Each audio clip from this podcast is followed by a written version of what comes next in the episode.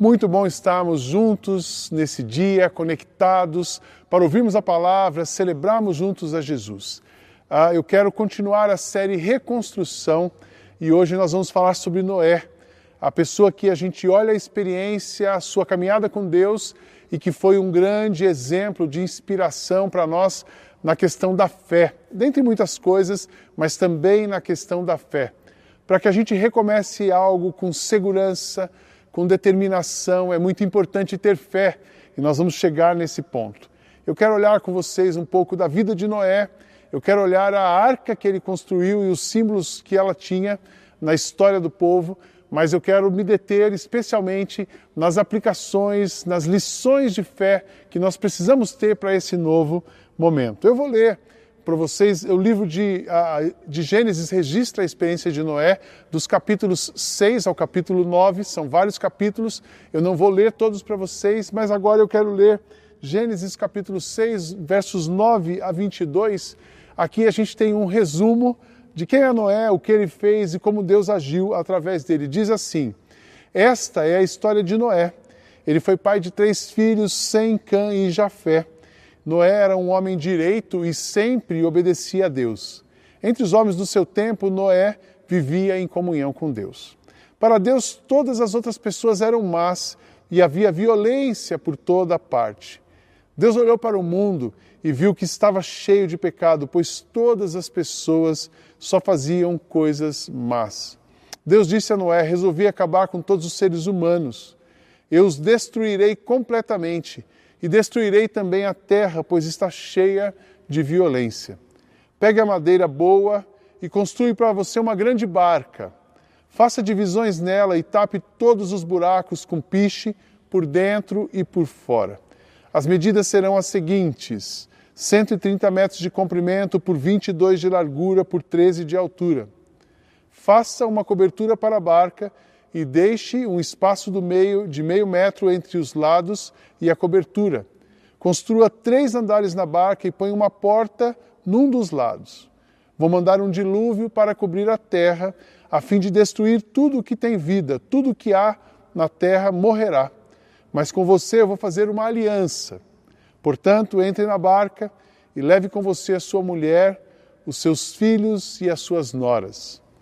Também leve para dentro da barca um macho e uma fêmea de todas as espécies de aves, de todas as animais, espécies de animais e de todas as espécies de seres que se arrastam pelo chão a fim de conservá-los vivos. Ajunte e leve todo tipo de comida para que você e os animais tenham o que comer. E Noé fez tudo conforme Deus havia mandado. Essa é uma, uma característica forte na vida de Noé. Noé viveu 950 anos, viveu bastante, é muito tempo, mas ele, o seu papel cronológico, a sua importância cronológica, não é tão relevante quanto o fato das suas características, daquilo que Deus encontrou em Noé. Noé foi, Noé foi visto por Deus como um homem justo e íntegro. É, no meio da maldade, Deus se indignou em alguns textos diz que Deus se arrependeu, Deus e o sentido de se arrepender é que Deus ficou triste com o caminho, com as escolhas. Então Deus resolve fazer uma intervenção. Eu não vou me deter nesse ponto teológico, a literalidade, o que Deus estava dizendo, mas o que nós temos certeza foi uma intervenção. Quero ressaltar isso, uma intervenção de Deus na humanidade porque o pecado, a maldade, a conduta humana indignava Deus.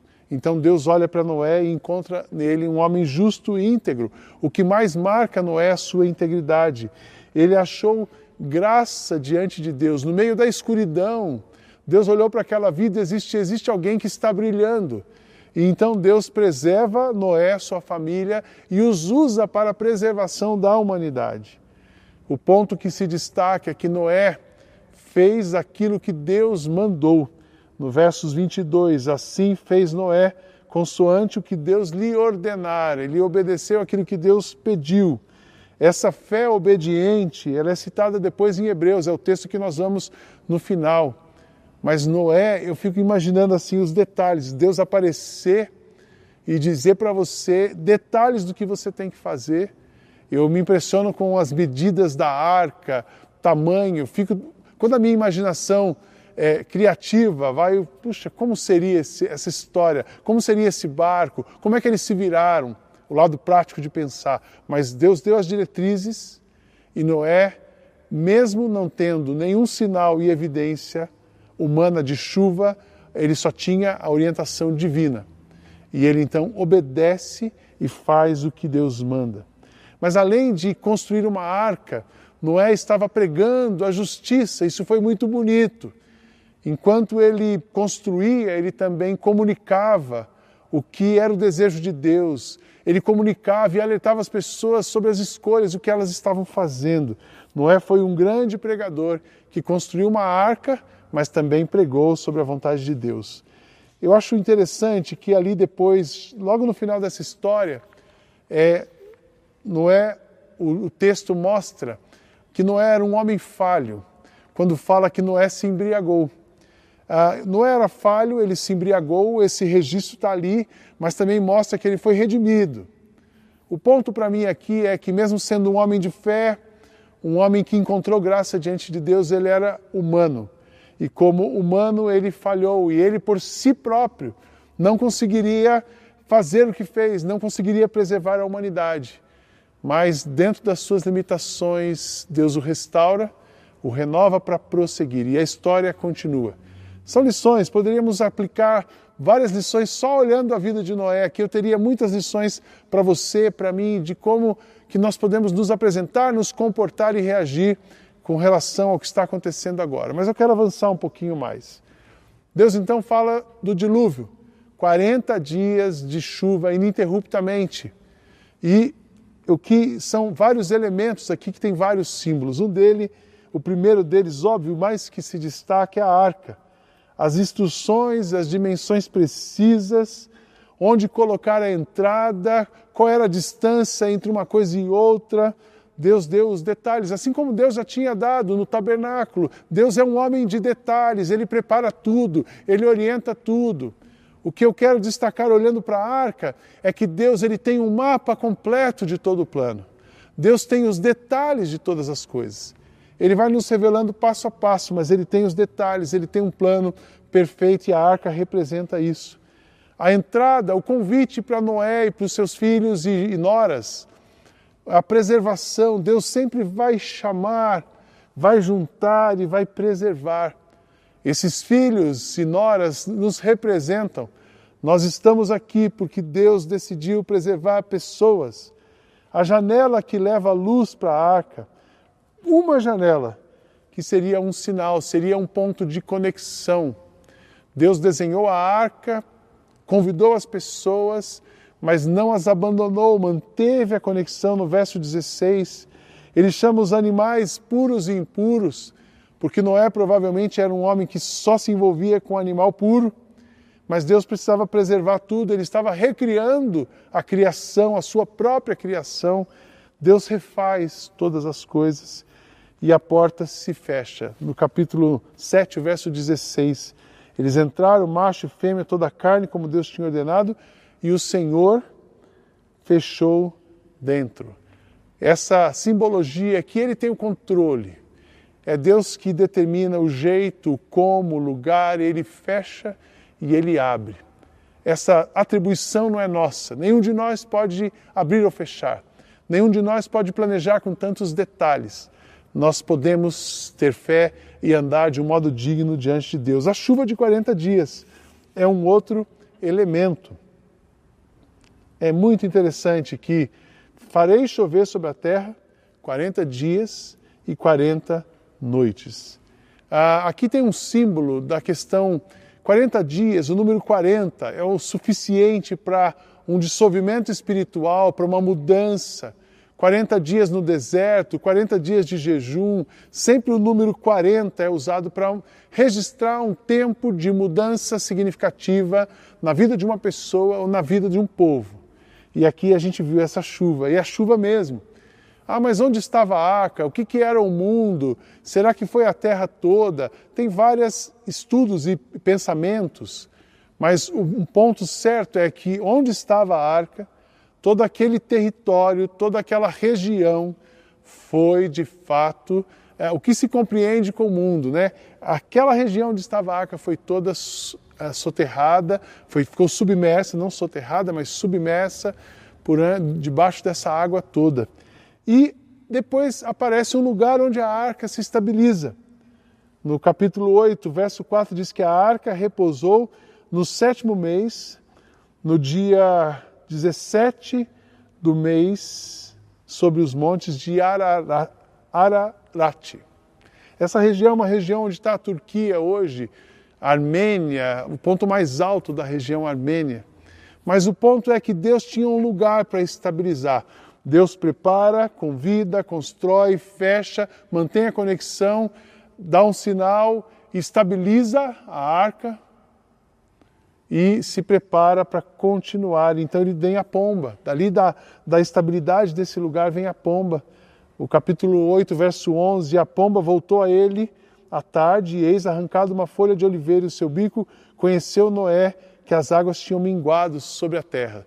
Deus manda um sinal para Noé de que, olha, vai se preparando, está na hora. E então, depois dali, a arca é aberta, todo, todo mundo é retirado, e me chama a atenção a primeira coisa que Noé faz, o altar. No capítulo 8, os versos 20 a 22, que diz assim: Noé construiu um altar para oferecer sacrifícios a Deus, o Senhor.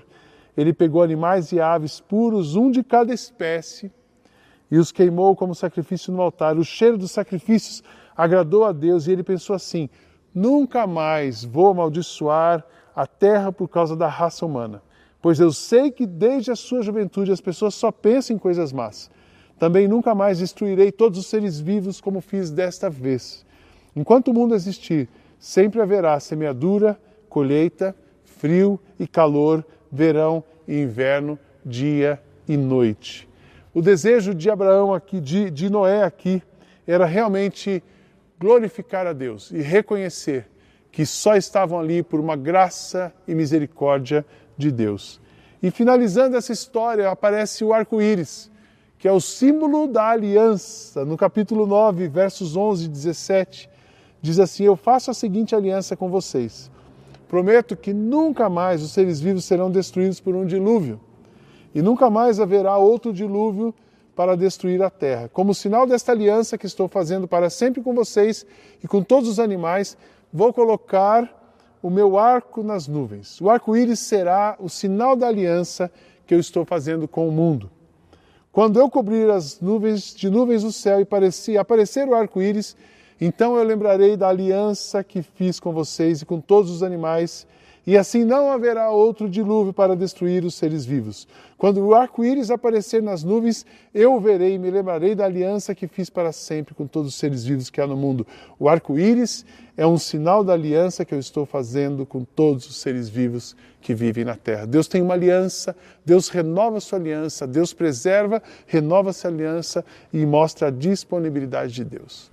Um homem que chamou a atenção de Deus pela sua integridade, é usado para construir uma coisa complexa, mas extremamente funcional e utilizada na questão da preservação da, human, da humanidade, um meio pelo qual Deus diz muitas coisas e, e registra muitos princípios para a humanidade, para nos dar uma lição de fé. E esse é o ponto que eu quero chegar com você hoje. Nós poderíamos ficar horas pesquisando os livros, estudando o que significa cada parte dessa arca, mas eu quero olhar hoje a questão espiritual da fé. A fé que você precisa para vencer esses desafios, a fé que você vai precisar para realmente entrar dentro de uma arca, para realmente crer que a porta está fechada, mas ela vai se abrir, para realmente entender que a conexão com Deus não se rompeu tudo pode ter quebrado, tudo pode ter mudado. Existe uma disrupção completa hoje no mundo, no sistema mundo. Mas a conexão com Deus, mais o controle de Deus, mais a direção de Deus permanece sobre as nossas vidas. Deus não perdeu o controle da situação. Nós precisamos crer nisso, nós precisamos agir movidos por isso. E é isso que vai renovar em você convicções, força, princípios, sabedoria e vai direcionar você para o lugar certo. Nós vamos lá para o livro de Hebreus, capítulo 11, versos 1 a 3 e depois 39 e 40, quando o autor de Hebreus está falando sobre os pais da fé. E ele fala todos os pais da fé, começando por Abraão, mas ele chega no exemplo de Noé. Mas o texto começa dizendo assim: antes de falar dos, dos exemplos de fé, ele diz, o autor de Hebreus, a fé é a certeza de que vamos receber as coisas que esperamos e a prova de que existem coisas que não podemos ver. Foi pela fé que as pessoas do passado conseguiram a aprovação de Deus. É pela fé que entendemos que o universo foi criado pela palavra de Deus e que aquilo que pode ser visto foi feito daquilo que não se vê.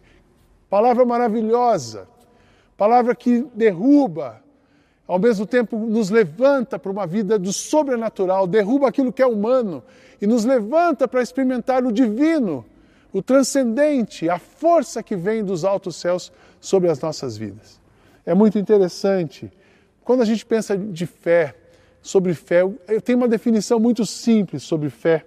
Para mim, fé é em todos os dias, a certeza que você tem em todos os dias Abrir a janela do seu quarto com a convicção que Deus tem algo novo e bom para você do lado de fora. Eu resgatei esse hábito na quarentena é, para me inspirar, para me fortalecer. Eu sempre gostei de arrumar a cama. Para mim, o dia que eu não arrumo a cama, o dia não é bom. Então eu tive sempre essa tarefa, mas confesso que eu estava um pouco tranquilo, não estava muito organizado. Aí veio a pandemia, no nosso quarto começa o sol. Um dia claro, eu consigo ver. E temos uma janela, se abrir toda é vidro. Então, todos os dias eu tenho levantado, faz parte do meu ritual de fé. Depois de orar, de ler alguma coisa, de me comunicar, eu levanto, abro a janela do quarto, arrumo a cama, coloco a, os travesseiros para tomar um sol e abrir a janela. Deus tem algo novo para esse dia. Deus revitaliza o nosso coração, a nossa mente, o nosso corpo todos os dias. Isso é fé. E é a fé que vai renovar, é a fé que vai fazer você se mover. Mas eu quero dizer para você algumas coisas sobre a fé. Primeiro, que a fé é uma decisão, é uma questão de escolha. Você pode decidir crer ou não crer. Ah, mas eu preciso ter um sinal para acreditar. Então, se você precisa de um sinal, não é fé. Porque fé é você decidir seguir mesmo que você não veja. Seguimos pelas coisas, que, certeza pelas coisas que não vemos. Então decida, você pode decidir. É a fé na, questão profissional, é a fé na direção da reconstrução familiar, é a fé na reconstrução e na missão da comunidade, da igreja é a fé para empreender coisas como fizemos nessa semana. Essa igreja, parabéns, igreja. Essa igreja, pela fé, tomou a decisão, homologou uma decisão e decidiu avançar na construção de um novo projeto que é o Farol, um lugar que vai acolher gente de perto, de longe, do mundo inteiro e levar a luz de Jesus para o coração, para a vida, para as ideias, para os sonhos das pessoas. E eu tenho certeza que essa decisão de fé dessa igreja, tomada agora, vai impulsionar essa igreja adiante. Mas é uma decisão. Fé é andar pelo que não se vê, crendo que chegará em um lugar melhor do que o que você está. Esse é um outro pensamento de fé que tem me acalmado. Se nós não estamos, se existe alguma possibilidade a mais, enquanto você não está em paz, é porque tem mais alguma coisa para acontecer. Porque quando as coisas acontecem do jeito de Deus, você fica em paz. Então a fé é o caminho que vai te levar para um lugar de paz e não para um lugar de desconforto, não para um lugar de tormenta, não para um lugar de, de tirar de você alguma coisa, mas pelo contrário, de retornar, de reconstruir, de revitalizar as coisas em você chegar a um lugar melhor do que você está. A fé é uma vida de certeza no, mundos, no, no mundo de incertezas. Hoje, todo lugar que você fala, qualquer consultor que você conversa, qualquer palestra que eu tenho dado, eu tenho dito assim, gente, nós temos mais incertezas do que certezas. Quando você olha para os prognósticos, a consultoria XYZ é opinião, não temos certezas. Vivemos num mundo de incertezas, mas a fé nos garante certezas nesse mundo de incertezas. Noé agiu assim. Ele olhava, o mundo era mau, os sinais não eram suficientes aos olhos humanos para tudo aquilo. Mas ele obedeceu, ele seguiu o que Deus quis, seguiu a risca aquilo que Deus mandou. E ele chega a um lugar de paz. O exemplo de Noé, aqui eu, eu, quero focar um pouco mais no exemplo de Noé, no verso 7 do capítulo 11 de Hebreus. Foi pela fé que Noé, ouvi, Noé ouviu os avisos de Deus sobre as coisas que iam acontecer e não podiam e que não podiam ser vistas.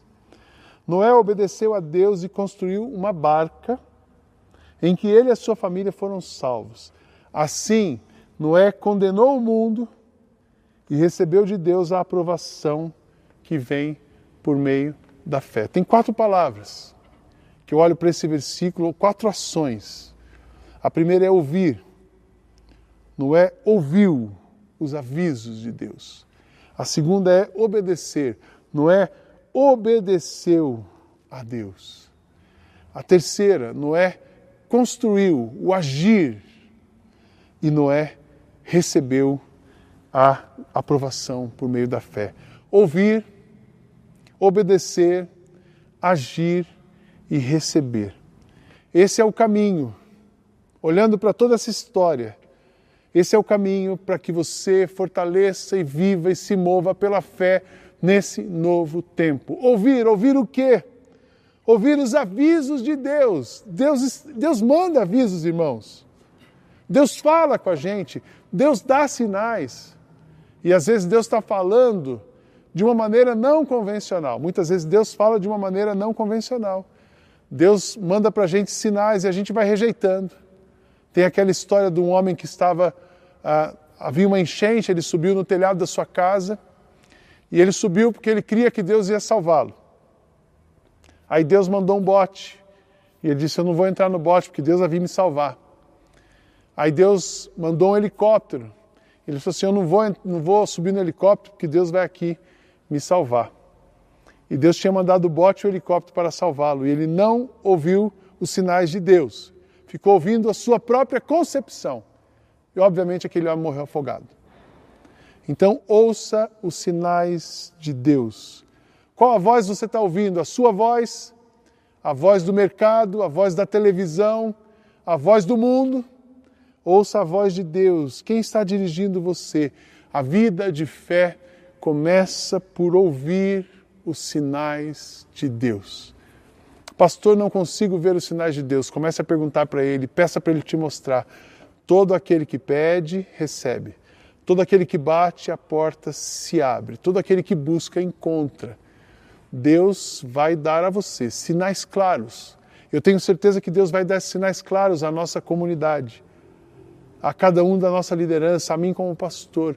Deus nos dará sinais claros da sua direção. Então, ouvir os sinais de Deus. Segunda coisa, obedecer a Deus. Obediência também é uma decisão. Obediência é uma decisão, você pode ir para um lado ou para o outro, mas obediência é uma decisão motivada pela confiança. Quando você obedece, você está demonstrando que confia em Deus. Imagina Noé construir aquele barco com todos aqueles detalhes e que não fazia o menor sentido para as pessoas, mas ele estava obedecendo. Obediência é uma posição de submissão e de reconhecimento da autoridade do outro. Quando você obedece uma pessoa, é que você está reconhecendo que ela tem autoridade sobre você. Quando obedecemos a Deus, reconhecemos que a autoridade sobre as nossas vidas é o próprio Deus. Então, ouvir a Deus, ouvir os sinais, obedecer, não é importante fazer o que você pensa, mas o que Deus quer. Não é importante fazer aquilo que vai te dar prestígio, mas aquilo que Deus quer.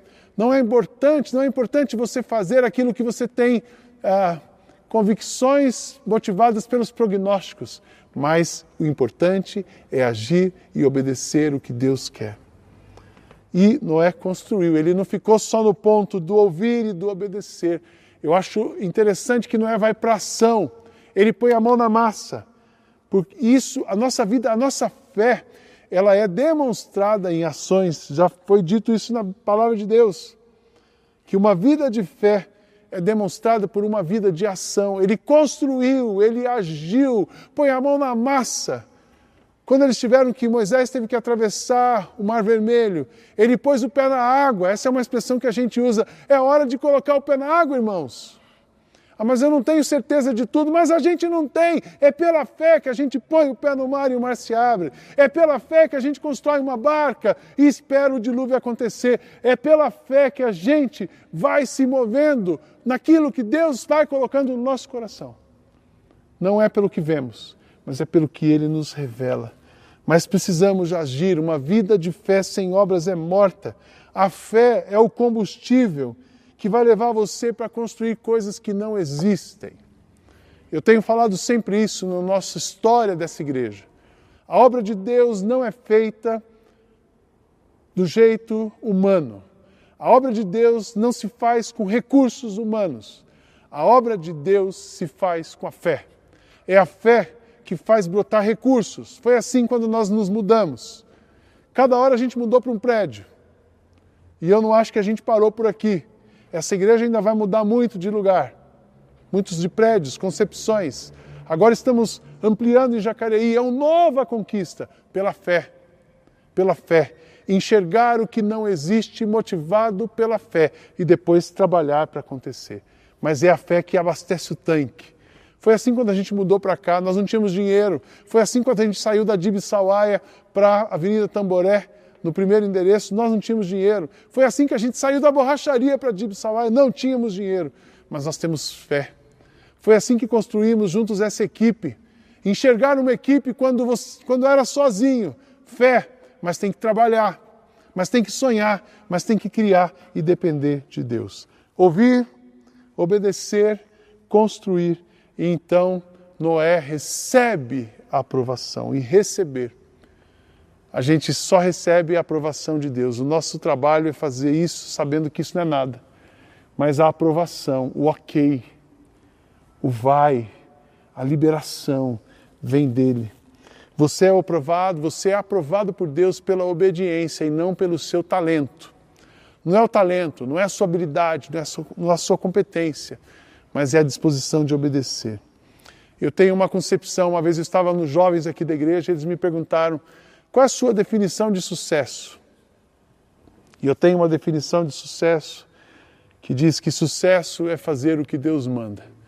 Para mim, uma pessoa bem-sucedida é aquela que deita à noite no seu travesseiro com a convicção de que ela fez naquele dia tudo aquilo que Deus queria. Sucesso não é quem chega primeiro, sucesso não é ter mais dinheiro. A sua maior conquista ao final dessa vida será ter agradado a Deus em tudo aquilo que você fez. Nós recebemos a aprovação de Deus, a fé nos leva para a direção correta a fim de sermos aprovados por Deus. Então, ouvir, obedecer, construir e receber a aprovação. É isso que nós precisamos para esse momento. É tempo da gente ouvir. Estamos ouvindo. É o tempo da gente obedecer passos de fé como fizemos nessa semana. E é tempo de construir, irmãos, se preparem. Eu quero desafiar você que é dessa comunidade. A partir do dia primeiro, nós estamos optando por vários cultos, por quê? Para podermos ter grupo de risco, pais com crianças, separados. Estamos falando seis a nove cultos por final de semana. Vamos precisar de gente que acredita nisso, que tenha fé e que se disponha com segurança, que se disponha a servir. Nós vamos precisar de pessoas, assim como Deus já nos sustentou financeiramente, que continuem investindo, que continuem obedecendo. Se Deus te deu recurso, não é só para você ficar fechado na sua casa, protegido. Não, Deus te deu os recursos para você repartir recursos. Então é recursos, é serviço são palavras. Deus te deu sabedoria. Você fica quieto em casa, é sabedoria. aquilo que Deus te deu, nós vamos precisar de tudo isso. Esse é o agir, mas agir com fé, para sermos participantes do que Deus quer fazer através da nossa igreja. O novo tempo vem vindo, mas eu tenho certeza, pela fé, que será um tempo melhor do que já vivemos, com novos aprendizados. Mas daqui um mês, quatro meses, dez anos, nós vamos olhar para trás e mais uma vez dizemos: nosso Deus é poderoso para fazer muito mais do que aquilo que nós pedimos ou pensamos. Esse é o Deus que nós servimos. E eu quero terminar lendo dois, dois versículos finais de Hebreus, quando ele, depois de fazer toda aquela apologia, esse é um texto que eu quero recomendar para você. Leia o capítulo 11 de Hebreus. Mas termina dizendo assim: porque creram, todas essas pessoas foram aprovadas por Deus, mas não receberam o que ele tinha prometido, pois Deus tinha preparado um plano ainda melhor para nós a fim de que somente conosco elas fossem aperfeiçoadas. Eu gosto de olhar para frente. Vocês sabem que o meu modelo mental é sonha grande, começa pequeno e anda rápido, mas eu quero terminar dando um pequeno relato para vocês dos últimos meses. Sidney, mas tem coisa boa nesses últimos meses? Tem muita dor, tem muita luta, tem muita preocupação, mas também tem vitórias, tem flores no deserto, tem caminhos que se abriram. No dia 12 de março, 13 de março, nós tomamos a decisão de fechar o nosso espaço. Dia 15 de março foi um dos dias mais doloridos para mim que eu me lembro da minha história. Não foi o mais, mas foi um dos mais. Quem estava aqui, nós éramos poucas pessoas fazendo culto, transmitindo. Um grupo estava lá fora dispensando as pessoas. Quem estava comigo aqui viu que eu só consegui chorar, olhar para Deus e perguntar: Deus, e agora? O que vai acontecer? Eu confesso a vocês que terminou aquele culto, eu passei um dia triste. Na segunda-feira nós tínhamos o lançamento da IBM Alphaville em São José dos Campos, eu fui para lá. E segunda, terça e quarta eu não tinha a mínima noção do que aconteceria. Não tinha uma resposta para entregar. E na quinta-feira eu tinha uma reunião da equipe. E eu sei que quinta de manhã nós escrevemos, olhei para a igreja e disse agora, bom, vamos lá. Fizemos um primeiro draft de como poderia ser a igreja, juntos com a equipe pastoral. Duas, três da tarde nós já tínhamos uma conclusão. Vamos por esse caminho. Ouvimos os sinais de Deus. Obedecemos, mas que caminho? Puxa, uma igreja que abraça, vira 100% digital, como? Temos essas ferramentas, vamos por aqui. E agimos, e trabalhamos. E nós recebemos muito de Deus nesses quatro meses. Eu nunca consegui pensar que a gente sobrevive. Primeira coisa que nós recebemos, Deus nos fez sobreviver há quatro meses. Deus nos ensinou coisas que nós nunca fizemos. Deus fez a gente crescer e multiplicar recursos. Deus fez a gente alcançar muito mais pessoas. Deus fez a gente amar melhor. Deus fez a gente suprir pessoas que estavam ao nosso lado com fome. Deus fez a gente continuar andando no deserto. Deus está trabalhando. Deus abriu caminhos e Deus vai continuar abrindo para essa igreja. Deus é poderoso para fazer muito mais do que pedimos ou pensamos. O que Ele tem para nós é muito mais do que enxergamos. Ele já tem preparado grandes coisas para a sua vida, para a sua família, para a nossa igreja. Mas nós precisamos agir com fé. Continue vivendo pela fé. Fique atento e obedeça a Deus e seja um vencedor em nome de Jesus.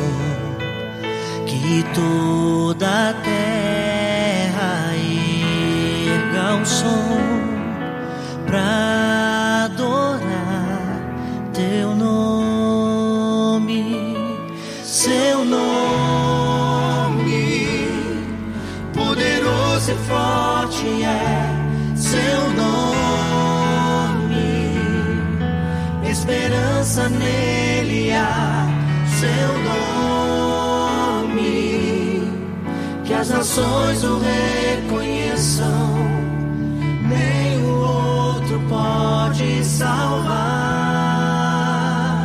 só Jesus.